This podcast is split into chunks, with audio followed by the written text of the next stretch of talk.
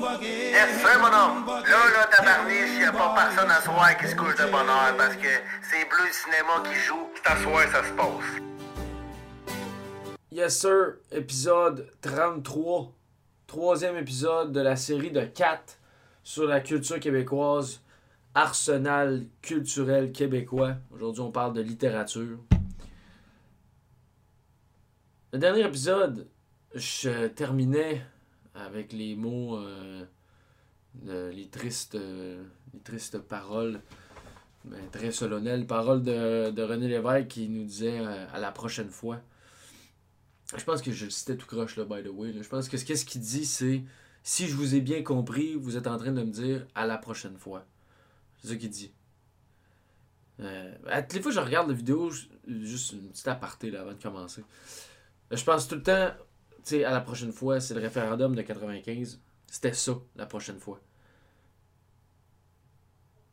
Mais là, j'ai eu comme un réflexe un peu bizarre parce que euh, j'étais allé voir, tu en tout cas, c'est que, tu sais, j'ai souvent l'habitude d'aller voir, par exemple, des, des vidéos, les mêmes vidéos qui, qui m'émeuvent.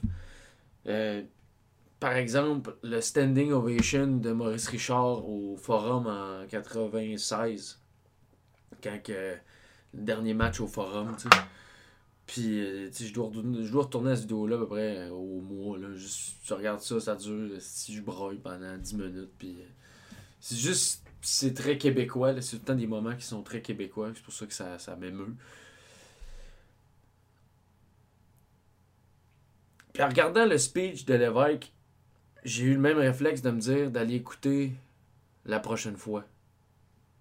Comme si dans ma tête, l'évêque. euh, pendant un instant, ça avait changé l'histoire. J'ai comme, étant donné que l'humoriste qui se fait applaudir pendant 9 minutes, c'est comme une consécration. Il a connu une grande carrière, c'est le, plus grand joueur de l'histoire du hockey. Qu'en écoutant l'évêque, là, j'ai ah, j'ai pensé au référendum comme si c'était. J'allais j'allais aller voir la vidéo tu de, de vidéo de 95 puis que ça allait me donner j'allais aller j'allais pouvoir aller chercher euh, une source d'émotion comme quand je vais voir la vidéo de Maurice. Mais non parce que le vidéo le, le- le référendum on l'a perdu. En fait ils l'ont perdu puisque moi j'étais j'étais même pas né. Mais c'est triste de réaliser ça parce que ben, j'aurais pu naître dans un Québec euh, souverain, ça aurait, été écrit, ça aurait pu être écrit euh, nationalité québécoise. Puis j'aurais pu, dans le fond, quand je regardais quand je regardais le l'autre jour, j'aurais pu, si on avait gagné le deuxième, j'aurais pu retourner à cette vidéo-là. Mais la vidéo n'existe pas, mais j'aurais pu retourner aux archives du, du référendum de 95, puis j'aurais pu regarder notre victoire encore et encore. Que j'aurais même pas témoigné de mon vivant, mais j'aurais pu être là. J'aurais pu. Ça aurait pu être une vidéo que je vais voir pour brailler, tu sais, tout le temps. Mais non, ça existe pas. J'espère qu'un jour, je vais pouvoir non seulement brailler en retournant le voir, mais brailler la journée qu'on va l'avoir, le pays. Mais en tout cas. Euh, Anyway. Littérature. Bleu littérature aujourd'hui. Cinq livres, tous différents les uns des autres. Du roman du terroir à la poésie. Euh, euh, en fait, un petit astérisque sur la poésie. Il y a eu un changement au programme. On passe par l'essai politique, le pamphlet. Tout le monde y passe. Euh, encore une fois, c'est mes canons. C'est mon top 5. C'est pas les 5 plus grands livres de l'histoire. C'est pas ça que j'essaie de dire, pas en tout. C'est pas non plus. euh, je veux dire, je suis pas un expert euh, en, termes de littérature. J'ai lu euh, quelques livres. Mais c'est ça. C'est mes canons. Je, je- ça répète, répète d'autres. mais Moi, si tu me poses la question, quel livre lire pour en apprendre plus sur la littérature québécoise, c'est ces cinq, c'est à ces cinq-là que je pense. Fait que, pour en apprendre 5 livres pour apprendre plus sur la culture québécoise, je rappelle le, le but de ces quatre épisodes-là, c'est ça. C'est quoi consommer comme produit culturel québécois, artistique, pour en connaître plus sur la société et la culture québécoise.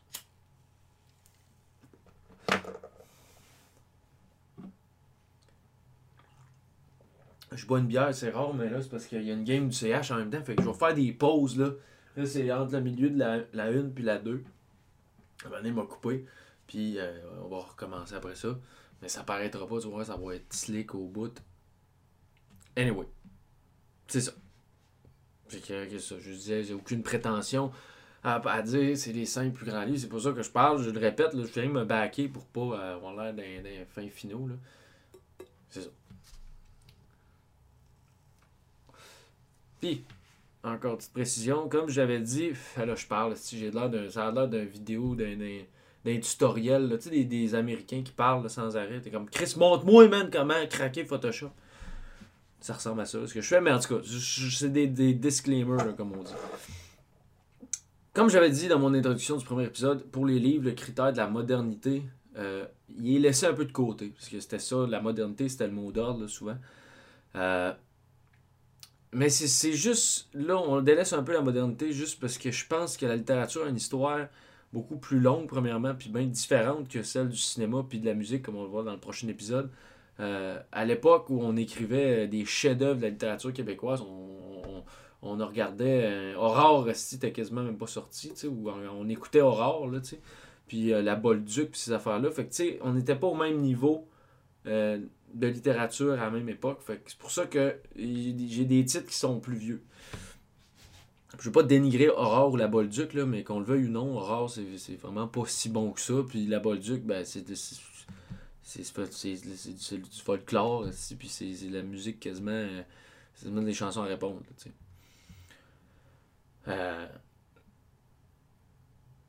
je pense pareil que ces bouts d'histoire-là sont importants, la Bolduc puis euh, Aurore, c'est important, mais euh, je veux dire, euh, c'est ça, tu c'est ça. Non, c'est pas vrai. Mais la Bolduc puis Aurore sont un peu moins. ils ont un peu moins rapport si notre but c'est d'aller chercher les produits culturels modernes. Là, ça sonne un peu paradoxal parce que je délaisse la modernité pour la littérature. Je viens d'expliquer pourquoi. Euh, c'est juste c'est ça, c'est pas la même affaire la littérature puis le cinéma. La littérature c'est bien plus vieux. On comprend. Bon. Donc, premier livre. J'en ai déjà parlé en plus, mais je le répète. Selon moi, c'est le livre le, plus simple d'entrée de gamme pour le néophyte, pour quelqu'un qui, qui lit pas. Menot, maître d'aveur de Félix-Antoine Savard en 1937. Je veux dire, on va pas dire que c'est un bon livre. Vous embarquez dans le bateau, c'est la meilleure affaire. D'ailleurs, je vous réfère à l'épisode 17, si vous voulez, un autre, encore moi qui parle de ce livre-là. Euh, c'est vraiment pas long comme euh, bouquin. C'est un livre qui se lit au secondaire ou au cégep. On l'a sûrement même tous lu au, cégep ou au secondaire. Ça n'a rien d'une brique épeurante. Puis, euh, c'est ça, comme je disais, pour ceux qui ne se considèrent pas comme des grands lecteurs, premièrement, je vous dirais, euh, petite parenthèse, c'est bien correct, mais commencez à lire. Euh, surtout si vous avez des ambitions de, de, de, de, de, connaître la culture, puis d'en parler, puis d'être des, des, hommes de culture, là, si je peux, si j'ose dire. Commencez à lire. C'est lire, c'est la base de toute vie intellectuelle ça rend plus intelligent, tu parles mieux, tu as plus de vocabulaire, que ça, parle, ça paraît pas tout le temps avec moi, mais c'est ça. Fait que commencez à lire. Je veux pas avoir l'air de, de, de, de, Émile Roy là, qui, qui, euh, qui, lit des livres pendant la quarantaine. J'ai lu 40 livres en quarantaine. en tout cas, je veux pas, je veux pas sonner comme lui, là, qui est comme. Euh, moi j'aime lire, puis mon père c'est Patrice Roy, mais. C'est ça. Je veux dire, euh, lisez, c'est important. Puis, euh, continue la parenthèse, je parle, si je parle, ben regarde, je parle. Pour ceux qui disent qu'ils sont pas capables de se concentrer parce qu'ils sont TDAH ou qui sont retardés mentaux, non, c'est pas vrai, c'est Mais euh, peu importe quelle sorte d'handicap vous pourriez avoir pour pas lire, ben combattez votre handicap Parce que ça en est généralement pas un si grave que ça. Euh, je pense que oui, là, il y a certaines, à certains degrés, ça peut être vraiment dur de lire si tu es vraiment gravement TDAH. Euh, mais, je veux dire,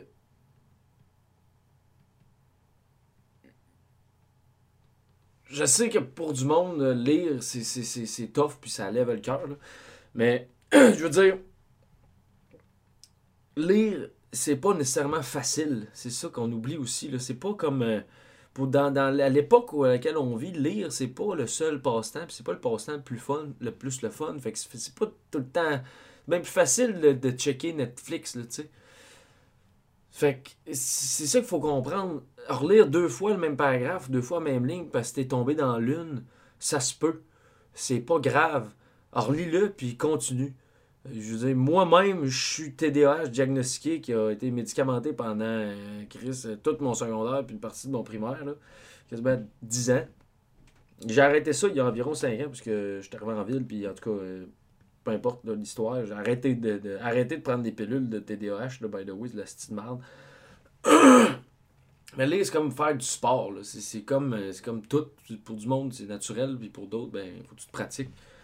Euh, mais à un moment donné, man, tu finis par euh, la, la, sniper top net, puis euh, bar down, ça revole, puis c'est à force de pratiquer, man, tu deviens bon. Fait qu'il faut se pratiquer à lire. Lire, c'est pareil que sniper des pucks top net, c'est la même affaire.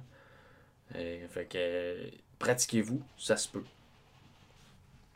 Fait que. La game, tu Non. Fait que pour revenir à Menot, c'est un livre facile à lire. Euh, mais c'est pas juste ça. C'est aussi un maudit bon puis beau roman du terroir. Ça raconte l'histoire d'un vieux draveur qui a eu un seul fils puis euh, une seule fille. Puis sa fille, elle s'en va pour se marier avec un avec un espèce de, de, colonisé euh, qui travaille pour les Anglais. Fait que le Menot, il est bien déçu. Puis euh, là, à un moment donné, Menot part pour la, faire la, la, la, drave dans le bois avec son fils, puis il arrive une tragédie. Euh, je ne pas en dire plus, juste pour pas vous, donner la, la, la fin. Là. Ben, c'est pas la fin du livre, ça arrive pas mal au début même, c'est plus l'histoire après. En tout cas, arrive une tragédie. On voit un peu où ça s'en. Puis les thèmes tournent tout autour de l'héritage familial, puis surtout de la, préservation du territoire. C'est quasiment ça qui est en question. Parce que le territoire de Menot est menacé par euh, l'ennemi anglais dans le, dans le livre. Mais écoute, la deuxième moitié du livre est tout simplement incroyable. C'est choquant, c'est triste, c'est émouvant. C'est. J'ai lu la dernière phrase de ce livre-là, puis j'ai pleuré, direct. Je niaise même pas. Fait que Mono, c'est important, premièrement, parce que ben, c'est facile à lire. Fait que c'est un, un, livre facile d'accès. Mais ça raconte le pays, la terre, la nation.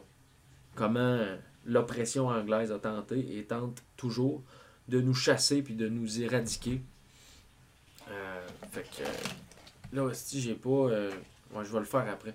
Je vais, je vais mettre un extrait. Euh...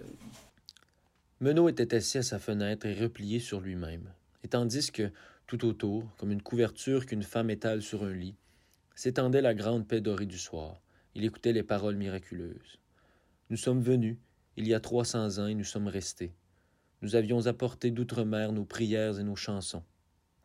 Elles sont toujours les mêmes. Nous avions apporté dans nos poitrines le cœur des hommes de notre pays, vaillant et vif, aussi prompt à la pitié qu'au rire, le cœur le plus humain de tous les cœurs humains. Il n'a pas changé. Nous avons, nous avons marqué un plan du continent nouveau, de Gaspé à Montréal, de Saint-Jean d'Iberville à Longava, en disant Ici, toutes les choses que nous avons apportées avec nous, notre culte, notre langue, nos vertus et jusque nos faiblesses deviennent des choses sacrées, intangibles et qui devront demeurer jusqu'à la fin. Autour de nous, des étrangers sont venus, qu'il nous plaît d'appeler des barbares. Ils ont pris presque tout le pouvoir, ils ont acquis presque tout l'argent, mais au pays de Québec. Comme si l'ombre s'était soudainement apaisée sur ces mots, la voix de Marie s'était mise à hésiter. Mais au pays de Québec Elle se pencha sur le livre et reprit une voix forte. Mais au pays de Québec, rien n'a changé. Soudain, Menot se dressa sur son siège comme si ce qu'il venait d'entendre eût ouvert là, sous ses pieds, un gouffre d'ombre. Rien n'a changé, rien n'a changé, grommela-t-il. Violemment à coup sec, il secoua sa pipe sur son talon, s'appuya un instant au cadre de la fenêtre, regarda du côté des libres montagnes qu'on pouvait encore distinguer au loin, puis, pour chasser les, pensées des ténèbres qui l'envahissaient, il plongea dans la braise de son poêle un éclat de cèdre avec lequel il alluma sa lampe. Et tandis qu'il cherchait à démêler les pensées qui surgissaient au fond de lui-même, Continue dans ton livre, dit-il à sa fille. Elle reprit. Rien ne changera parce que nous sommes un témoignage. De nous-mêmes et de nos destinées, nous n'avons compris clairement que ce devoir-là, persister et nous maintenir. Et nous nous sommes maintenus, peut-être afin que dans plusieurs siècles encore le monde se tourne vers nous et dise Ces gens sont d'une race qui ne sait pas mourir. Le regard de Menot s'était enflammé. Assez, dit-il à sa fille. Elle laissa le livre tomber sur ses genoux une race qui ne sait pas mourir. Voilà maintenant que cette parole flambait dans l'humble maison comme un feu d'abattis dans la clairière du printemps. Avec ferveur, nous répéta Une race qui ne sait pas mourir. Voilà, c'est beau, ça n'a pas de bon sens. Ça, je pense que c'est le début, c'est le début, ouais, c'est ça, c'est le début que je viens de lire. Fait que c'est pas long, c'est beau. Puis tout est là. Bonne lecture. Oh! La game de recommencer. Ok. Pause. Ok, on reprend. Bon, hey, deuxième période, deuxième moitié de. deuxième période, c'est rendu 2-2. C'était 2-0, Winnipeg, 2-0, euh, 2-2, Canadien. Un peu d'avantage numérique, on s'en calisse. De toute façon, mec, je publie ça si. Euh, on va être rendu dans les playoffs. Fait que, euh, anyway, on reprend. J'étais rendu au deuxième titre. On venait de finir avec Menot. On venait de finir. C'est comme si on avait pris un break, mais dans le fond, au montage, c'est comme ça fait 0 secondes. En tout cas. Ok. Donc, à Washat. 30 arpents de ringuet. Ben oui. Écoute, euh, j'en ai déjà parlé dans l'épisode 22. Fait que si vous voulez aller voir l'épisode 22, allez-y. Mais 30 arpents de ringuet, c'est comme le, niveau 2, de, de, le deuxième niveau de, de, de Menot. Euh, c'est pour les plus ambitieux, mais si vous dire, pour eux qui n'ont pas peur des livres plus gros, mais en même temps, je veux dire, c'est pas. Euh, euh, fuck, c'est pas, pas, la recherche du temps perdu. Là, ça se lit bien. C'est peut-être. Euh, c'est genre. c'est ça. Genre, c'est pas l'enfer. 320 quelques pages. Écoute, ça se lit bien. Euh, Au pire, lisez-le, puis ça va juste prendre un peu plus de temps. Je pas vraiment du monde. Le garde lire, des fois c'est long. J'ai dit c'est pas facile. Fait que lisez, apprenez à lire. Euh, un livre long, ça va juste prendre plus de temps. Il y a un livre, je lis là, en ce moment. Ça fait, je l'ai commandé sur 4 mois. Je lis pas souvent, mais une fois de temps en temps, c'est long. regarde, c'est pas grave, je finis ma année.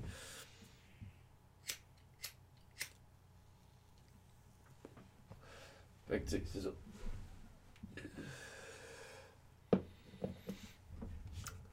Donc, 30 arpents. C'est un autre roman du terroir. Euh, je dis, c'est Ringuet qui a écrit ça en 1938. L'autre, on était en 1937. Fait que c'est très euh, proche. C'est des, des Français qui ont écrit ça. C'est des Français qui étaient venus au Québec qui ont écrit ça. Félix-Antoine Savard, c'était un Français. Lui qui a écrit Maya Chapdelaine, euh, Louis Héron, c'est un Français. Ringuet, c'est un Français.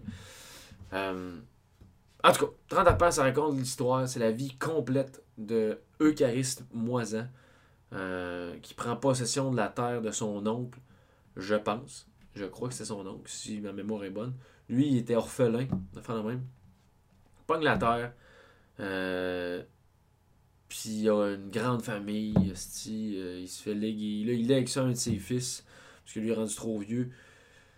Puis.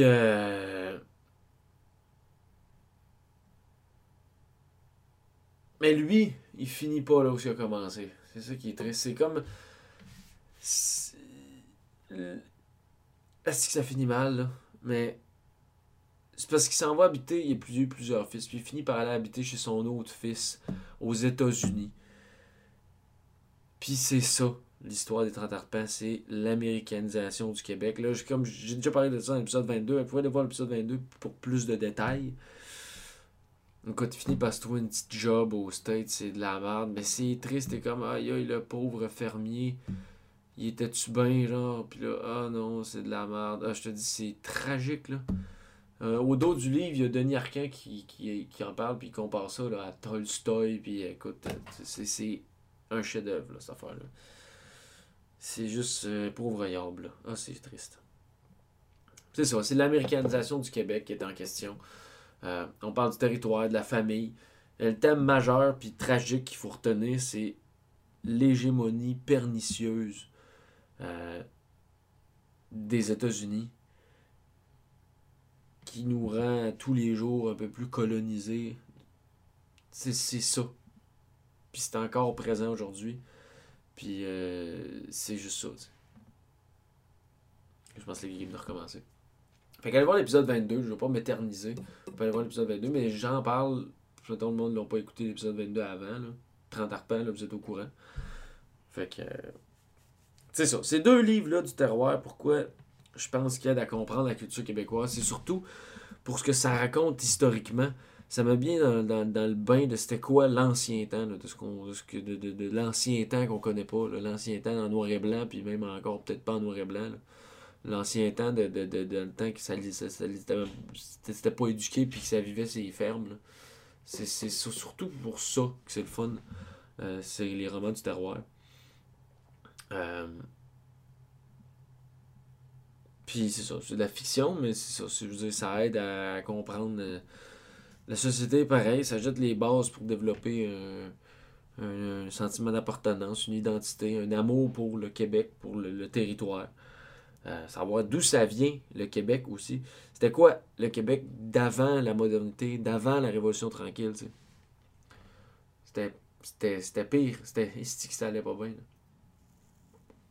Fait que je vais lire un extrait directement là. D'un mouvement égal et continu, le fil des jours s'enroule sur le fuseau de l'année, chaque aujourd'hui recouvrant un hier. Un écheveau terminé, le rouet du temps recommence un autre, sans interruption.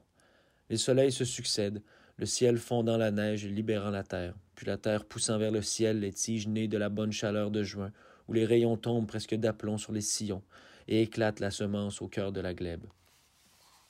Les moissons montent jusqu'à ce que l'homme vienne dérober à l'épi le grain que la nature destinait à la reproduction, mais que l'homme s'arroge et dévore pour prix de sa chétive intervention dans l'ordre des choses.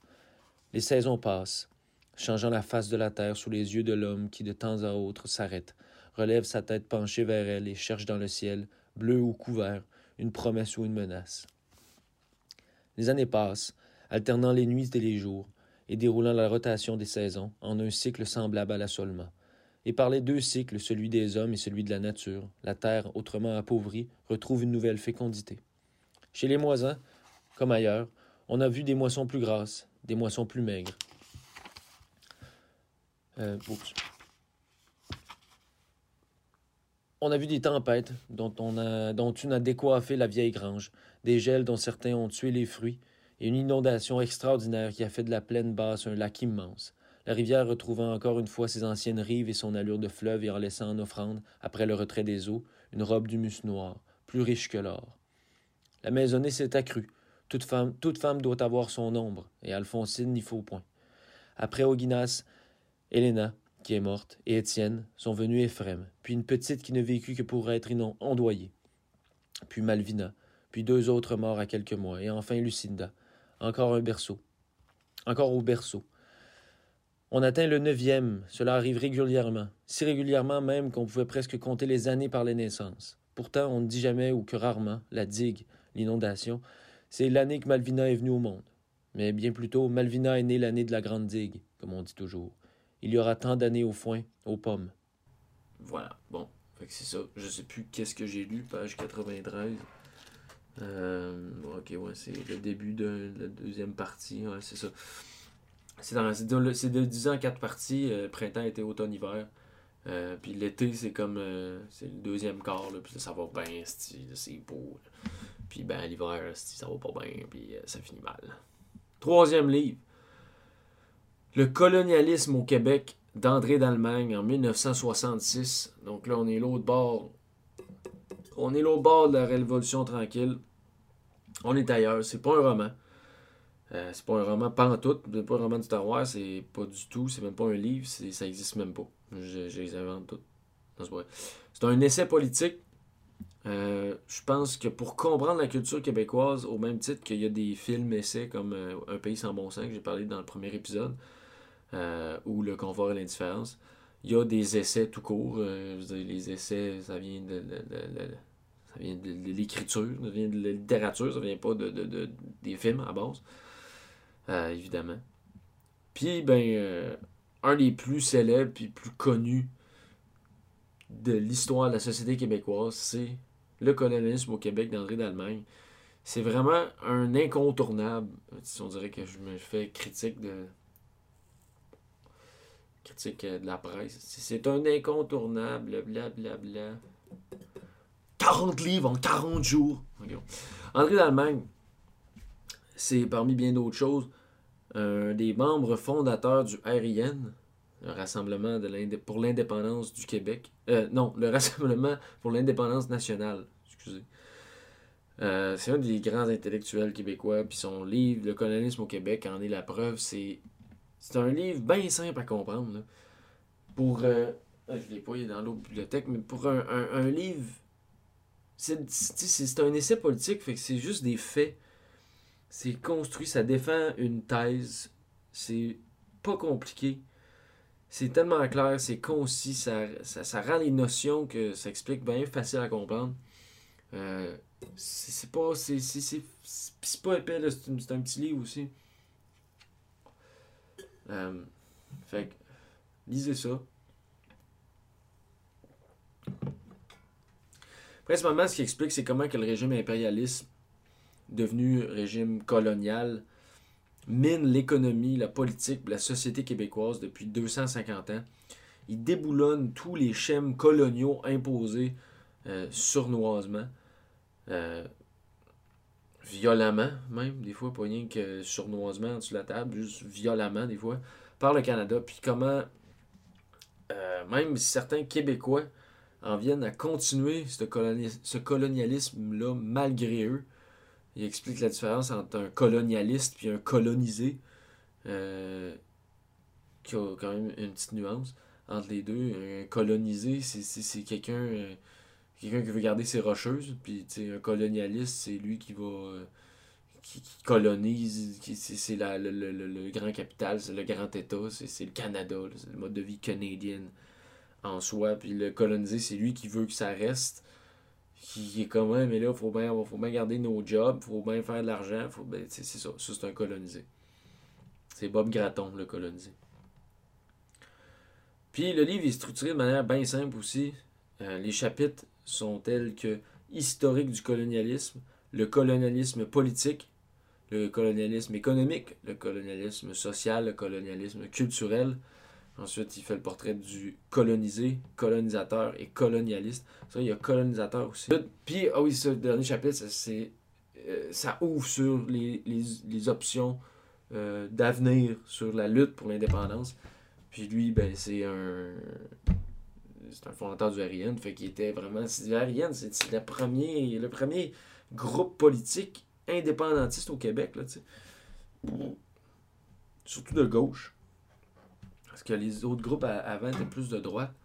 Il existait une forme de nationalisme avant, qui était, mais qui était plus à droite.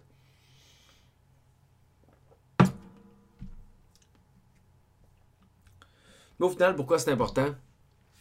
C'est parce que c'est un livre, c'est un essai, en fait, pour comprendre la politique réelle, les vrais chiffres. Il y a des tableaux aussi, des fois, les chiffres pour comprendre comment l'indépendance. Euh, excuse, puis pour comprendre comment l'indépendance, c'est un projet d'avenir qui, est viable pour la, liberté puis la prospérité puis du, Québec. Pourquoi qu'on pourquoi qu'on est pauvre au Québec? Puis pourquoi que ben, il explique pourquoi.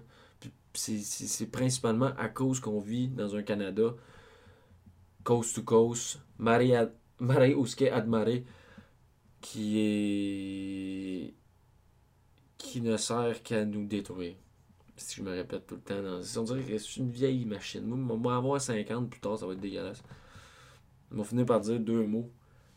Québec, indépendance, Québec, indépendance, Coupe Stanley canadien. En tout cas. Puis, euh, c'est ça, ça sert à comprendre factuellement comment que le, régime colonial règne en tyran au Québec depuis 250 ans. Euh, je pense pas que personne peut sortir de cette lecture-là euh, pas indépendantiste. C'est juste fâchant de voir ça. Je pense que je pense que tout le monde qui est fédéraliste a juste pas lu ce livre-là. Je pense que si tu as lu ce livre-là, c'est automatique que tu euh, switch side. C'est juste c'est juste bon. C'est juste un, très bon livre, bien simple, un essai. Tu sais, des fois, ça peut être compliqué, des essais, ça peut être trop théorique, trop. Euh, trop. Euh, c'est ça, trop académique. Ça, c'est simple. C'est simple. Très bonne, euh, très bonne entrée de jeu en la matière. Fait que c'est ça. Je vais, je vais lire une quote là, là. Le colonialisme au Québec est essentiellement un phénomène psychologique une maladie du colonisé à qui l'histoire a fait oublier que son sort dépend de lui-même. Donc, voilà, c'est ça. Quatrième livre. Euh, La liberté n'est pas une marque de yogourt. Pierre Falardeau, 1995. Bon, là, euh, à la base, j'étais supposé enchaîner avec Gaston Miron son, livre L'homme rapaillé. Mais je ne vais pas y aller. Pas de suite, en tout cas. En fait, c'est que j'ai pensé à quelqu'un d'autre entre-temps, Pierre Falardeau. En fait, aujourd'hui même, j'ai fait Chris, j'ai vu le livre de Falardeau, puis là, j'étais comme, hey, fuck, man, faudrait que. Je parlais de Pierre Falardeau dans Speak White dans le deuxième épisode, mais là, il a écrit, là, il a écrit aussi, là. Pas oublier ça. Là, j'en vois déjà se fâcher. Aïe, il remplace Falardeau par. Euh, il remplace Miron par Falardeau. Quel scandale grotesque. Regarde. Pas si vite. Pas si vite, papillon, là. Euh, en fait, étant donné que je suis pas un grand expert en ce qui concerne Miron, je veux dire, euh, je, je, suis venu, j'ai lu et j'ai vaincu Miron, mais je demeure quand même très dilettante en la matière de, en matière de poésie. Surtout, j'ai quand même un peu de misère encore à lire de la poésie. J'ai pas lu énormément de poésie dans ma vie. Puis, fidèle à mes ambitions euh, bleu de rester euh, rigoureux, puis de pas parler de quelque chose que je connais pas, ben, j'aurais pas connu cette pauvre faute de, d'en parler sans savoir vraiment c'est quoi. Fait j'ai pris la décision d'inviter un de mes chums, Jacques Martin, euh, un de mes compatriotes au mouvement Jeune Souverainiste, MJS, euh, qui en connaît beaucoup plus sur le, sur le code Miron que moi. Il a étudié à, je vais pas dire l'université, il a étudié à, l'université en littérature française. Euh, puis c'est un fin lecteur de, poésie et puis de, littérature dans ce genre-là. puis j'ai décidé d'enregistrer une discussion avec lui pour qu'on en parle. Puis. Euh... Ok, excuse. Ben, c'est ça, pour qu'il m'explique c'est quoi l'homme rapaillé, puis c'est quoi la valeur de l'homme rapaillé dans la société québécoise. Puis, euh... hey, man, dis-moi pas. Ok, ouais, hey, c'est arrêté là, je me suis enregistré pas. Puis, c'est ça, on a eu une discussion de vrai comme une demi-heure, 45 minutes là-dessus. À savoir pourquoi l'homme rapaillé c'est bon, puis c'est quoi l'homme rapaillé. Puis, euh... c'est ça. Mais.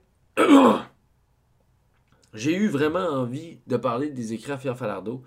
Fait que je vais juste faire, avec la discussion que j'ai faite avec mon chumé Jacques, je vais juste faire un épisode boni, complémentaire à cet épisode-là.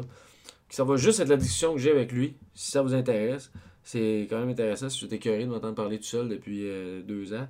Ah, là, j'ai euh, le dernier invité que j'avais eu, c'était Barbara Ulrich, là, ça va être Jacques Martin. Puis on parle de Miron. Fait que, euh, allez voir, il est en ligne au même moment que l'épisode-là. Puis, euh, c'est ça. Fait qu'allez voir cet épisode-là pour entendre parler de Miron. Pendant ce temps-là, moi, je vais continuer de parler de Pierre Falardeau. Donc, Pierre Falardeau. Avant toute chose, Falardeau, un mot qu'il faut retenir, c'est le mot lutte. Ou le mot combat, peut-être aussi. Euh, c'est le mot qui résume la vie de Pierre Falardeau. Euh, d'ailleurs, son mémoire de maîtrise s'intitulait Continuons le combat. Euh, oh! OK. pause. La, la, la, la, game restart. Fait que. on vient à Falardo puis à la lutte dans deux secondes. Bon. Je compare le Falardo. On m'allume un grand top.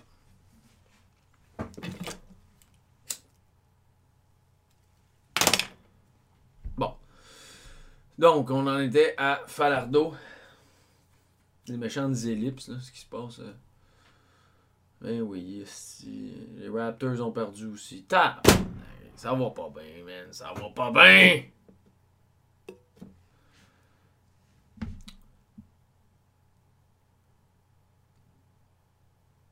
Bon, c'est ça. Euh, Je parlais que euh, ce qu'il fallait se souvenir d'un mot, deux mots, c'était la lutte et le combat. Et là, là, souple là, souple là. Mon père, mon père est encore dit, Bon, 5 minutes. T'es pas, si la game est finie, on a perdu. Mon père, il regarde. Et mon père, il recule la game, sauver les annonces. Je peux jamais le texter pour dire, il y a un beau but parce qu'il est tout le temps retard. Fait que je le spoil sinon, en tout cas. C'est quoi.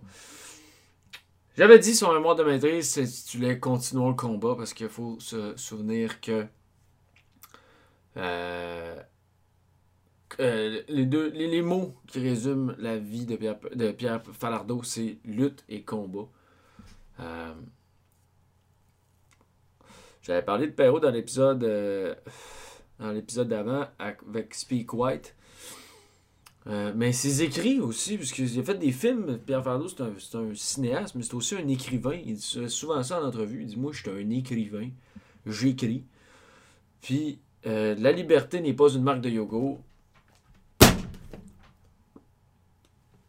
beau bouquin, quand même euh, assez épais, mais c'est c'est tous les écrits qu'il a écrits dans sa vie. Je pense, là, en tout cas pratiquement tout. Fait que c'est pour ça qu'il est un peu épais, mais c'est plein de petits textes, fait que ça se lit, ça se lit un peu comme à la toilette, là, quasiment. Euh, c'est ça, fait que c'est tout ce qu'il a écrit de, de, de, de, ses pamphlets les plus acerbes à, n'importe quel article qu'il a écrit dans les, dans les journaux. Euh, des lettres qu'il a écrites à Téléfilm Canada, des lettres de, re- une lettre de recommandation même à Richard Desjardins, Euh, des lettres ses proches, à son père, notamment le premier article, le, le premier texte, c'est une lettre à son père, euh, c'est touchant au bout. Euh, des discours qu'il a- prononcés, des projets de films qui n'ont jamais abouti. Euh, puis même euh, des papiers qui sont plus académiques, si j'oserais dire. Il serait peut-être pas content de, que je dise de ses travaux de, qui, qui, qui sont, euh, qui soient académiques. Je pense pas que c'est académique, ça représente l'œuvre de Pierre Falardeau. Mais bon, il y y y a des, textes là-dedans qui sont beaucoup plus euh, académiques. Écoute, je perds mes mots, il est un peu là, je, je me couche de bonheur. Moi. Jacques, dans l'épisode Bonnie avec euh, sur, sur Gaston Miron, disait que c'est en lisant Miron qu'il est devenu souverainiste. Dans mon cas, c'est Falardeau qui a fait de moi un souverainiste. Euh, mon père aussi, mais Falardeau, j'ai redécouvert le souverainisme à, mon cégep environ, quand j'étais au cégep. Je savais que j'étais souverainiste juste de facto à cause de mon père, mais après ça, j'ai compris pourquoi. J'ai compris euh, pourquoi c'est important pour de vrai. Parce que j'ai commencé juste à dévorer toutes les entrevues qu'il a données. À tout le monde en parle, à radio, à Paul Arcan, à Radio Cadenas, comme il disait. Il, il a donné beaucoup, beaucoup d'entrevues, puis c'est tous des entrevues tellement intéressantes. Écoute, moi, sa fougue, sa virulence, avec la, manière qu'il parle, c'est tellement venu me chercher direct là, dans, la partie de moi qui, qui l'homme de la côte nord qui m'habite. Euh, C'est juste très brut la manière qu'il parle, c'est très populaire. Puis, euh, d'ailleurs, pourquoi a bien du monde le, le disait qu'il le trouvait bien vulgaire. Mais euh, d'ailleurs, il se défend euh, dans un texte en disant que euh, vulgaire, c'est Pierre Perrault qui avait appris que vulgaire, ça venait de vulgus.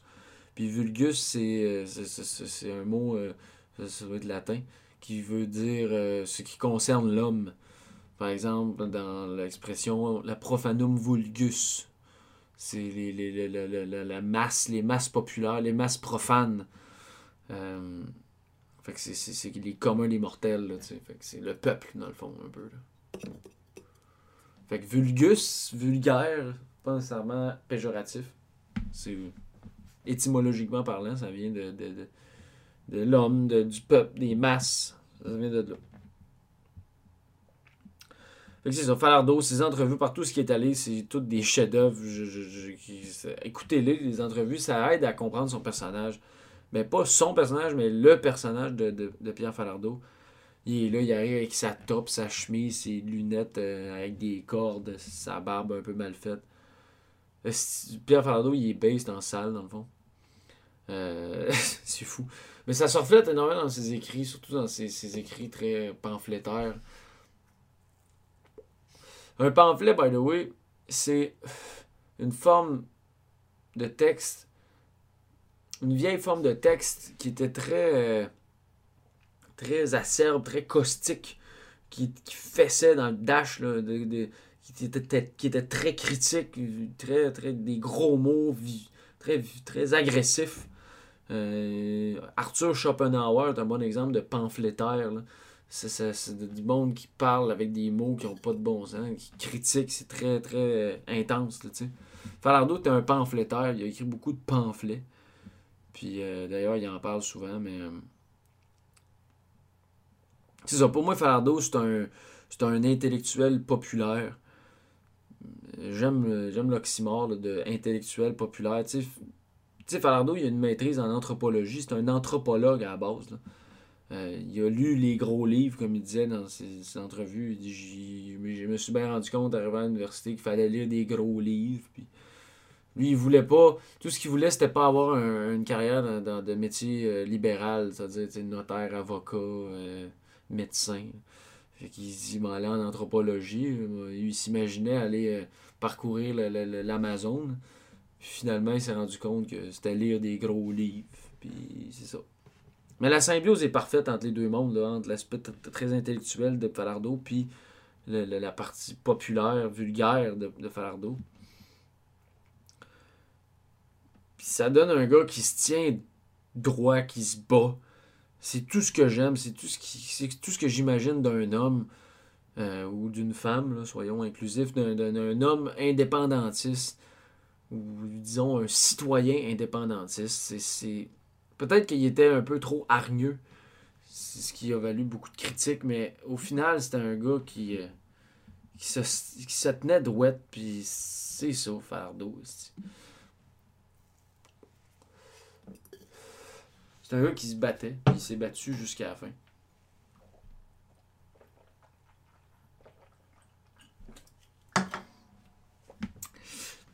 Puis, euh, dans La liberté n'est pas une marque de yogourt, il y a beaucoup de textes, là. il y en a, écoute, il y en a quasiment, il y en a beaucoup, il doit y en avoir une trentaine, quarantaine peut-être. Regarde, je vais vous en donner 3, 4, 5. Vous allez, tous les livres, là, vous allez tous les, commander sur euh, des libraires ou Renaud Bré, en tout cas, vous allez commander quelque part. Là. Ça, vous allez commander, vous allez aller dans la librairie, vous allez acheter ça. Le premier euh, texte que je vous conseille, ben, c'est euh, le deuxième, je crois, qui euh, porte le titre éponyme de La liberté n'est pas une marque de yogourt. La liberté n'est pas une marque de yogourt, le texte, il parle de son film Le Party, puis de qu'est-ce qu'il a, qu'est-ce qu'il a essayé de faire en faisant ce film-là. Puis c'est, il explique sa volonté de faire un film brut, loin du cinéma de CLSC je cite, est-ce que c'est fort, un cinéma de CLSC. Chris que j'aime ça, c'est tellement... Ça, c'est des expressions pamphlétaires. Pour faire du cinéma de CLSC, moi là, là je fais un film, il se passe dans une prison avec des gars qui sont, sont, sont colons. C'est ça que je fais. Puis, euh, c'est ça, c'est pas très long. Puis, euh, c'est ça, il explique son film, le party, euh, un peu des mots sur le cinéma, comment que le point de vue du cinéma qui se fait au Québec à son époque, pas, il embarque pas là-dedans. puis euh, dans la société bureaucratique de consommation dirigée, décrite par Henri Lefebvre, le pouvoir en, en arrive à pervertir même le langage.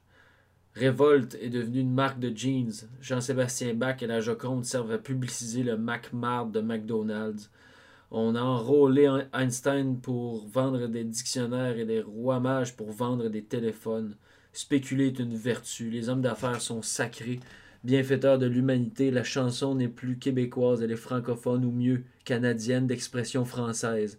Même la publicité est devenue un art. C'est ça, c'est fou, c'est bon. Euh, son autre texte que je conseille, c'est euh, L'absurde n'est pas un fantôme. Encore là, un gros pamphlet contre le grand capital anglophone qui, qui, prône l'idéologie canadienne complètement absurde, puis comment qu'au Québec on le vit, euh, comment le combat indépendantiste réagit, puis s'organise face à cette hégémonie-là. Euh, tu euh, ouais, c'est ça. Je vais citer un bout. Mais revenons un peu en arrière. Ce concept de souveraineté culturelle a d'abord été servi à la sauce Bourassa dans les années 70 pour empêcher le nationalisme québécois de se réaliser pleinement. Il s'agissait d'empêcher l'accession du peuple québécois à son indépendance. Pendant des années, nous a-t-on, assez répété que le nationalisme était une idéologie du 19e siècle, une idéologie rétrograde proche du fascisme, parente du tribalisme. Après nous avoir enfermés depuis la conquête dans un ghetto, on nous a reproché notre idéologie, notre idéologie de ghetto. Après nous avoir assiégés et avoir tenté par tous les moyens de nous briser pendant plus de 200 ans, on nous a ensuite reproché notre mentalité d'assiégés. On nous a enfermés dans un parking appelé la Belle Province et on nous a reproché ensuite de vouloir construire un rideau de fer, un mur de la honte. On nous a maintenus dans la marge, séparés, et on nous a accusés de séparatisme. On s'est roulé à terre. On s'est roulé par terre en attendant parler de québécitude c'est violent, man. C'est violent, ça fesse dans le Dutch. L'absurde n'est pas un fantôme, c'est que l'absurde, il, nous entoure, et, était et est omniprésent. Euh, c'est ça. Puis un autre texte euh, qui est le consommateur consommé, comme ça qu'il l'appelle.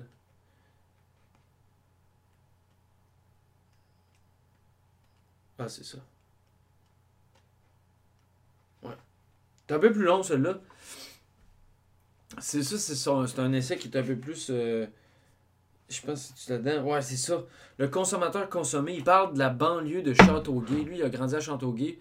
Mais il explique à l'époque, quand il est grandi, euh, Châteauguay, c'était un village, tu sais, avec. Euh, mais il a connu les rangs de Châteauguay, mais il a aussi, il a aussi connu les, boulevards avec les, les bâtisses en plastique, là, tu sais. Puis c'est là que tout son... Ben, son... son, je vais pas employer mon anglais, mais je veux dire son, euh, son expérience, mais son... Ses études en anthropologie ressortent. Parce qu'il explique comment la banlieue s'installe, comment en tant que fait social la banlieue s'organise, de où elle vient. Ça vient des États-Unis. Puis à quelle époque elle s'est organisée, puis comment elle s'est organisée au Québec. Euh, il explique notamment que la banlieue a, connu plusieurs phases, puis qu'elle s'est organisée euh, en parallèle des, découvertes technologiques comme le tramway, le train, la voiture. Que par exemple, beaucoup de banlieues, les promoteurs de, de construction de banlieues étaient financés par des compagnies de, pétrole puis d'automobiles. Puis la banlieue, ben, si tu vas en banlieue, tu n'as clairement pas le choix d'avoir un auto parce que tu es souvent loin de ton lieu de travail en ville. Puis là, euh, fait que là, le, père a besoin d'un char, la mère a besoin d'un char parce qu'elle reste à la maison. Fait que plein d'affaires comme ça. Il déboulonne tout ça. C'est très euh, cartésien. Puis euh, c'est un bon essai. C'est un peu plus long. Mais je vous conseille fortement. C'est ça, c'est un petit peu plus long. Mais écoute, c'est très bon. Très bon. Puis les, deux derniers essais que je, veux euh, vous proposer, c'est des deux essais très courts, vraiment courts, sur le cinéma au Québec. Un qui s'appelle Du cinéma direct aux vues de police. Euh, des vues comme un film, là, du cinéma direct aux films de police. Euh, puis l'autre, l'imaginaire québécois. Le premier du cinéma direct au vu de police, c'est il dit en exergue au début du, au début du texte qu'il y a certaines personnes qui ont pris ce texte-là pour un espèce de manifeste. Mais euh, c'est vrai que ça ressemble un peu à un manifeste. Pour... Là, je m'adresse plus aux fans, aux connoisseurs de, de cinéma, là, qui connaissent par exemple le Imperfect Cinéma de, de, la Révolution cubaine puis d'Amérique latine que c'était des, des, de pauvres là, qui se faisait avec les moyens du bord. Mais il explique un peu ça. Là. Il dit qu'au Québec, on se ramasse à faire des films avec les moyens du bord parce que justement, on a toutes les institutions qui, qui, qui nous empêchent de faire du cinéma. tu sais. Puis euh, fait qu'il explique un genre de modus operandi là, qui est très semblable à, à, d'autres courants qui ont eu lieu ailleurs dans le monde. Je suis pas surpris de, de, de prendre que ça s'est fait prendre pour un genre de manifeste. Mais euh, c'est ça. C'est pas très long, c'est genre deux pages. Puis l'autre, c'est euh, juste après ouais, l'imaginaire québécois. Ouais, c'est vraiment pas long.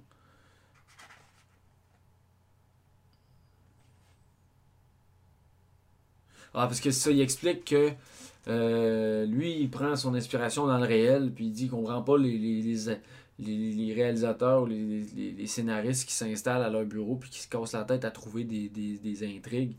Il dit, Chris, le réel est rempli de, tout. Il dit, je fais juste ça, moi, m'inspirer du réel. Mon imaginaire est ancré dans l'ici et le maintenant. Mon imaginaire se construit contre le néocolonialisme, l'impérialisme et le bon goût bourgeois. Le bourgeois et ses dents atrocement blanches, le bourgeois et son air faussement intelligent, le bourgeois et son linge affreusement à la mode, sa peau écœuramment rose, son char pornographiquement cher, sa femme et ses enfants prétentieusement blonds et mous. C'est à vomir. Je connais des cinéastes québécois qui se prennent pour des cinéastes allemands, des cinéastes italiens ou des cinéastes français, des Américains aussi. Personnellement, comme quelques autres, j'ai choisi d'être un cinéaste québécois. Rien de plus, mais rien de moins. Car l'imaginaire québécois ne se donne pas, il se conquiert de haute lutte. C'est un choix et, ça n'a rien à voir avec la langue ou la couleur de la peau. Ici et maintenant. C'est beau, man. C'est incroyable comme c'est bien écrit. Oh, j'ai pas envie de. En tout cas. Je vous ai donné 5 titres de ce livre-là, de La liberté n'est pas une marque de Hugo, mais lisez-le. euh, lisez ça quasiment à temps perdu. Ça se lit ter- terriblement bien. La liberté n'est pas une marque de yogourt. L'essai.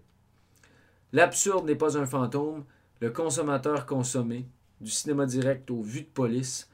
Puis l'imaginaire québécois. Puis euh, il y a aussi un texte sur Speak White. Il y a plein de textes. Tous les films qu'il a fait, a des textes qui accompagnent ça. Il y a du stock. Lisez. Euh, puis euh, aussi, oui, la, la fameuse lettre, Salut Alphonse. Alphonse, c'était son père. Ah, c'est touchant, c'est beau. C'est une lettre qu'il écrit à son père quand son père est décédé. C'est bon? Fait que, c'est ça. Dernier livre, La grosse femme d'à côté est enceinte de Michel Tremblay. Écoute, euh, je, l'ai dit, c'est très cégepien comme niveau, mais j'essaye. Je, parle aux néophytes en ce moment. Je parle à quelqu'un qui lit pas beaucoup, qui veut lire. C'est ça.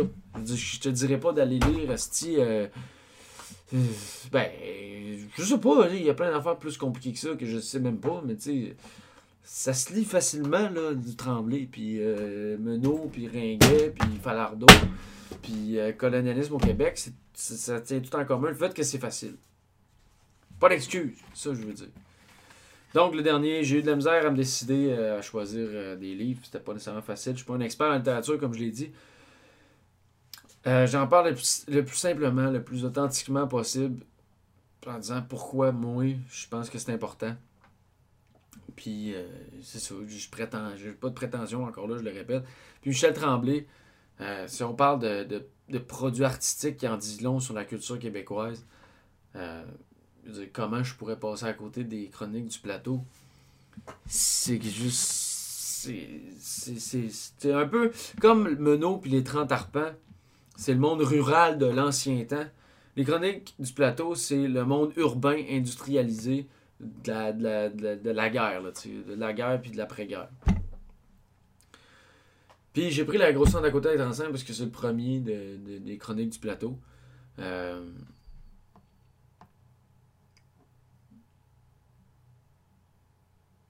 Ouais, c'est ça. Puis que, en vous donnant le premier, ben, je vous piège à lire tous les autres. Fait que. euh.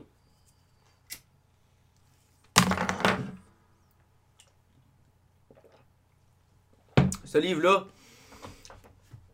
c'est l'est de la ville. Précisément le plateau Montréal dans le temps où ce que c'était BS puis que c'était pauvre puis que c'était pas comme aujourd'hui où ce qu'il y avait plein de styles français puis il y avait pas non c'est pas vrai. J'ai les amis français. Chante à Michael. Euh, Michael ouais, il est français il vient de Montpellier je pense. Non il est pas de Montpellier. Allez oui. Euh, mais c'est ça où ce que les loyers dans le temps étaient pas à 1000 pièces au moins puis euh, ce que ça parlait pas anglais dans un commerce sur deux Euh, la grosse femme d'à côté c'est la rue Fabre entre Saint-Joseph puis Mont-Royal. Entre Saint-Joseph puis le Parc La Fontaine, devrais-je dire. Puis ça raconte la vie d'une gang de voisins, bien comméreux. Euh, c'est une journée dans la vie de ce monde canadien, montréalais, là, pauvre comme la gale, euh, au printemps de. Au, en mois de mai 1943, pendant la guerre. C'est ça que ça raconte. Euh, fuck, man. Si j'ai dit que arrêté de roter, puis là, je rote. Parce que c'est la bière. C'est pour ça que j'avais arrêté de boire pendant les podcasts. Excusez-moi, là. Excusez-moi. J'essaie d'avoir du bon contenu, mais ça, c'est, de l'extra contenu, là. C'est extra textuel. Ça fait partie des fois. euh, J'ai écouté la game de hockey, puis on a perdu, puis que je suis fâché. Mais non, pour revenir à la grosse femme d'à côté, c'est juste tellement charmant. Les personnages sont tous adorables euh, dans tous leurs défauts. Euh, l'histoire se passe sur une journée, c'est 24 heures, du matin au soir. L'histoire principale tourne autour d'une grosse femme enceinte qui est trop grosse pour bouger, qui est clouée à son lit d'une maison avec une grande famille. Ils sont à peu près 10 là-dedans, ça n'a pas d'allure. Une famille de fous, là. Euh, c'est carrément l'ancêtre des bougons, familles, de ce genre de famille québécois là, qui restent toutes ensemble puis qui sont, ils ont pas d'allure. Mais pas mal plus, plus fins que les bougons, il faut le dire.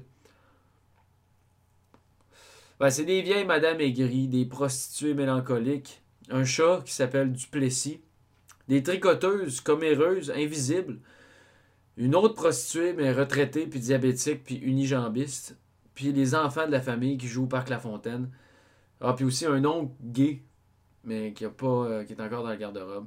C'est ça, c'est les personnages de- qui sont mis en scène dans La grosse femme d'à côté. La grosse femme enceinte d'à côté, enceinte de la maison d'à côté. Hein. Puis euh, c'est ça, man. C'est juste tellement nice. C'est juste tellement beau. C'est doux. Ça fait tellement du bien lire ça. Ça finit bien en plus.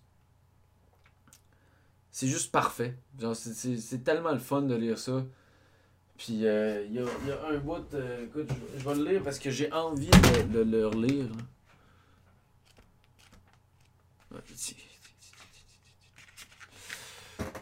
C'est là, c'est une des. des- Il y, a deux- il y deux prostituées, une qui s'appelle Mercedes, l'autre s'appelle Béatrice. Puis euh, là, Béatrice, euh, elle cherche son amie un peu, euh, un peu en folie dans le parc La Fontaine. Puis euh, elle trouve pas, puis là, elle est en panique, mais maintenant, elle s'arrête.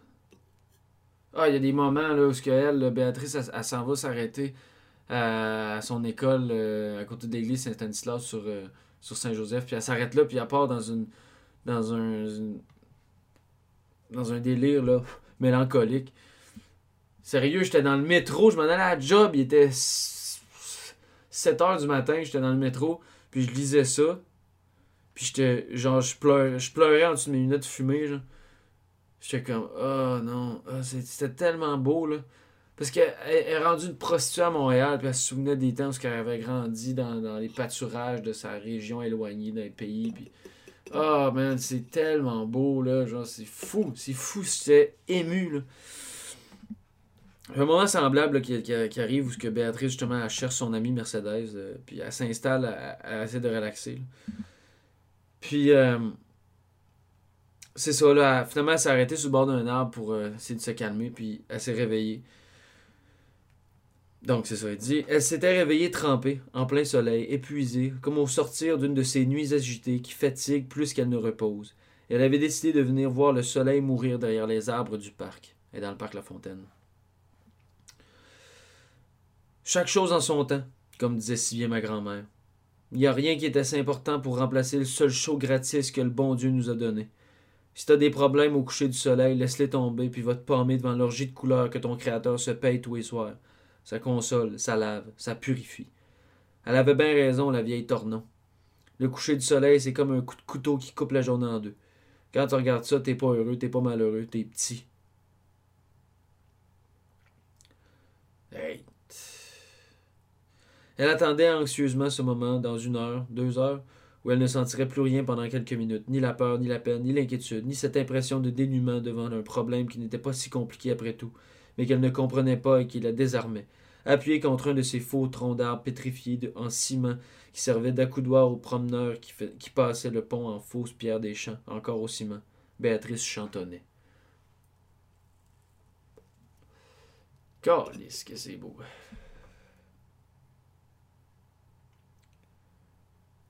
Quand tu regardes ça, t'es pas heureux, t'es pas malheureux, t'es petit. C'est ça un coucher de soleil pareil, là.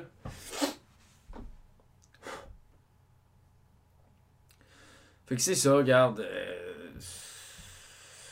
C'est ça. Je pense que je vais finir ça de même. Euh,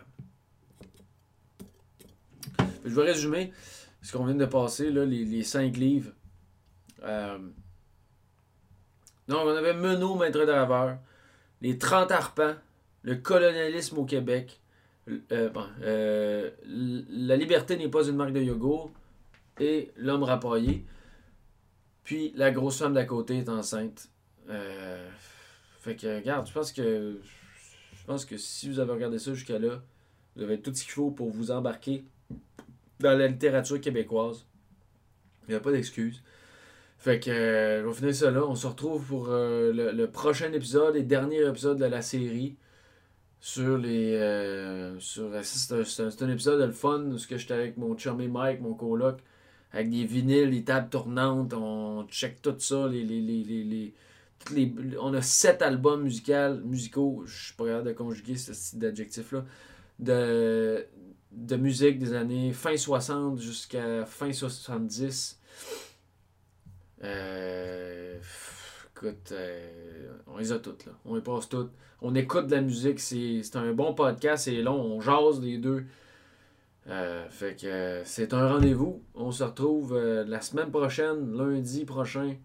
Même heure, même pas, que je me sens comme un gars de radio. c'ti. Même heure, même pas, on s'envoie lundi prochain, la gang. Yes, sir, Miller! Yeah!